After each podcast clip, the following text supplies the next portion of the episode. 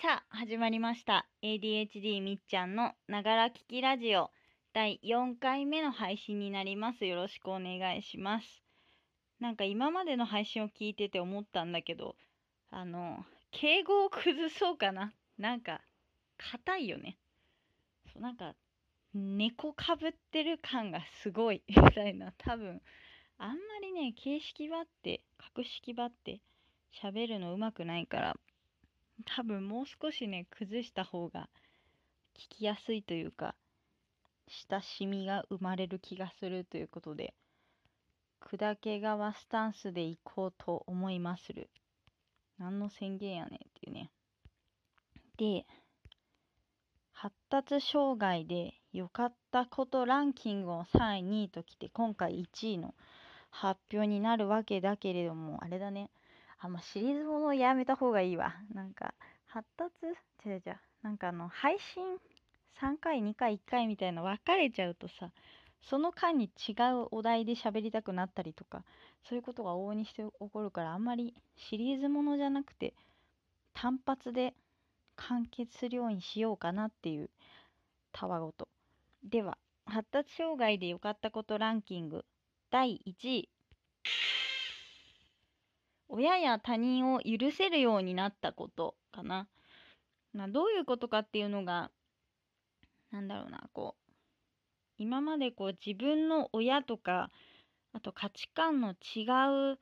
なんかこう分かり合えない他人みたいなので出会った時に今まではすごく憤ってたんだけれども、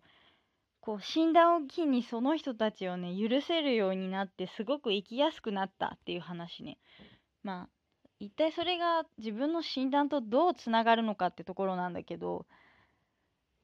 なんかこうなんかまあまず背景としては親のことがすごく嫌いだったわけですよ。まああんまり細かく細かく言うとすごく、ね、とても12分では収まらないみたいな話になっちゃうから割愛するんだけれどもまあ多分あの今となってはだけど両親にも発達の傾向がバリバリあるのではないかという素人なりの見解ね。まあ、医者じゃないからあんまりねこう他人に対してこの人は障害なんじゃないかとか、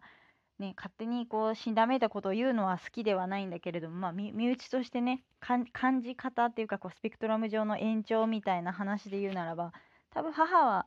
多分ね自分どっちかというと特性としては自分よりっていうかもうバリバリの ADHD 感が溢れていて。で父親は多少 ASD というか自閉っぽいでないかなって。弟が比較的定型寄りなのかなみたいな。で、まあ、まずなんか物理的な話で言うならばねなんかねまあ金銭的にかなり余裕がなかった家なんですよ。今もなんだけども。そうなんかねそう父が一本で働いていてなんか自営業がね私の高校卒業間際くらいにうまくいかなくなってしまってもう収入が途絶えるみたいな感じで。そう。いう時期があったんだよね。で本当にもうカツカツになってしまって一時自分が大学に通うために借りていた奨学金と自分のバイト代とかで家庭を回してた時期があったりだとか、まあ、なんとか食いつないで私と弟が就職したからなんとかなんとかっていう感じではあるんだけどもまあまあまあその辺はね別にねかわいそうアピールとか私頑張ったアピールとかそういうのじゃないんだけどそういう結構物理的カツカツ感もあってなんでうちは普通の子たちみたいに普通のものが買えないんだろうとかねそういうねありきたりなのだったりとか。あと親も結構うんあんま言うとね親の悪口になっちゃうから今はね和解したというかそんな風には思ってないけれども結構ね母とかも若干パーソナリティ系のなんかあれがあるというかそう結構こうね自分の正義はあまあ親だからしょうがないけれども結構ね厳格なキリスト厳格厳格厳しいなんとかと書いてなキリスト教家庭だったんですよ。でまあ結構ね幼少期から教会に行かないとみたいな日曜は学校に行けませんみたいななんかそういうねあれだったりとか。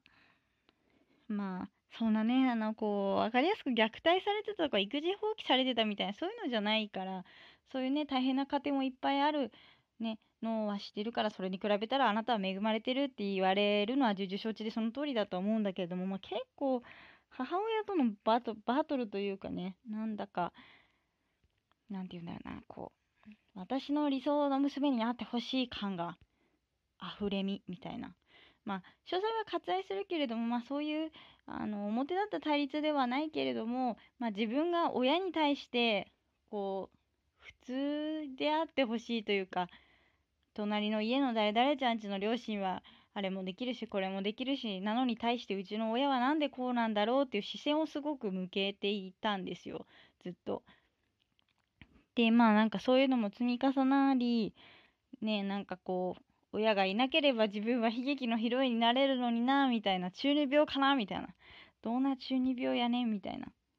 まあ結局はあれだよねこう自分も親離れできてなかったっていうかさ親のことをやいのやいの言う割にそういうこう金銭的に自分が稼がないとみたいなさ別に親に強要されてたわけじゃなくて多分自他分離できてなかったっていうかね。そういう自分にとっての嫌なこととか自分が自分に対する不全感みたいなのに全てこう親を要因としてこうくっつけて、まあ、言い訳にしたかったみたいなね。そういう自分と親とがこうね別々の存在として切り離すっていうことができていなかったゆえのそういうね不全感だったんだろうと今分析しているんだけれども、まあ、それがね診断を得て何が変わったかっていうとこうまあ自分が診断を受けてあ私ができなかったのはこういう理由なんだっていうのが分かったっていうのは同時に自分だけじゃなくて両親に対してもああこれができなかったのはこういうことなのかっていうのが客観的に想像がつくようになったっていうか、まあ、許せるようになったとかっていうとすごく上から目線でちょっと表現が不適切かもしれないけれどもそう何て言うんだろうな自分が親に向けていた視線に気がついたんだよね。なんかこう今まで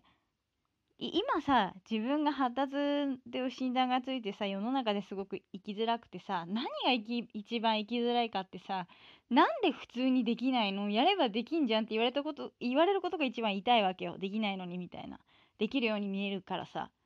それが何より辛くってうまく適応できないのにそれと同じ視線を自分が親に浴びせていたことに気がついたんだよね。皮肉な話だよね。今それがさそれを世の中からさ言われてしまうことが何より自分の生きづらさなのにさそれは生涯今まで自分が実の親にね向けていた視線であり浴びせていた言葉だったっていうことにねふと気がついたんだよね。なんで普通にできないの？親なのに大人なのに誰々ちゃんちのお母さんみたいにできないの？っていうそういうなんかコンプレックスみたいな形でなんかこう親に対して普通でないことのなんかねおかしさっていうのを追求していたから親がコンプレックスになっていたんだよね。でそれがまあ診断を通して親もどれだけ大変だったのかっていうまあ今年齢的にね自分がそういう家庭を持って普通に家事できねえし普通に仕事できねえし何一つ普通のことができないっていうことに気がついて親の偉大さが分かったっていうのもあるけどそういう発達特性がありながらさ当たり前のことを当たり前にやって命一つ育てるっていうのがもうどれだけ大変で尊いことなのかっていうことに気がつけたっていうのはすごく何て言うんだ親との関係がマイルドになったっていうかまあ結婚してね距離取ったからっていうのもあるんだろうけどすごく親に対するね見方が変わったし、まあ、今もさ今も定期的に親は大暴れするんだけれどもするんだけれどもまあ過去感じていたそういうね本当の嫌悪感みたいなものはなくなったかなっていうところが一つとでまあそれが親以外の人にも似たようなことが言えてまあ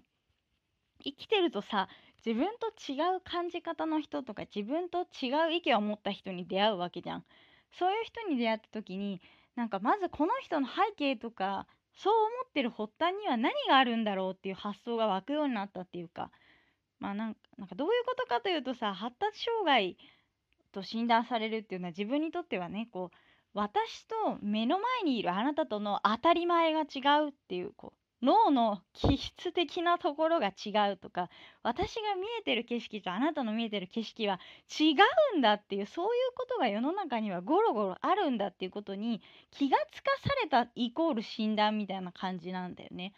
でまあ、今まではさ自分の見えてる景色がもう世の中の大多数だと思ってたわけ。自分がマイノリティだったんだけど。でもそれが違うんだってことに気づいたおかげでもう明らかにも意見とか考え方としては対立する別の人間とかね。それこそ職場でもうとんでもないクレーマーおじさんとかもう死ぬほどにいるけれどももうとんでもない人間性どうかしてるみたいなあんまり言うと悪口になっちゃうけど大丈夫？みたいな人に出会った時もまずこの人の背景には何があるんだろうとか言葉ではこういう風な意見が表出されているけれどもその根底にある本意っていうのは何だろうとか何をこの人がそう言わせているんだろうみたいな、まあ、発達特性っていうことだけじゃないけれども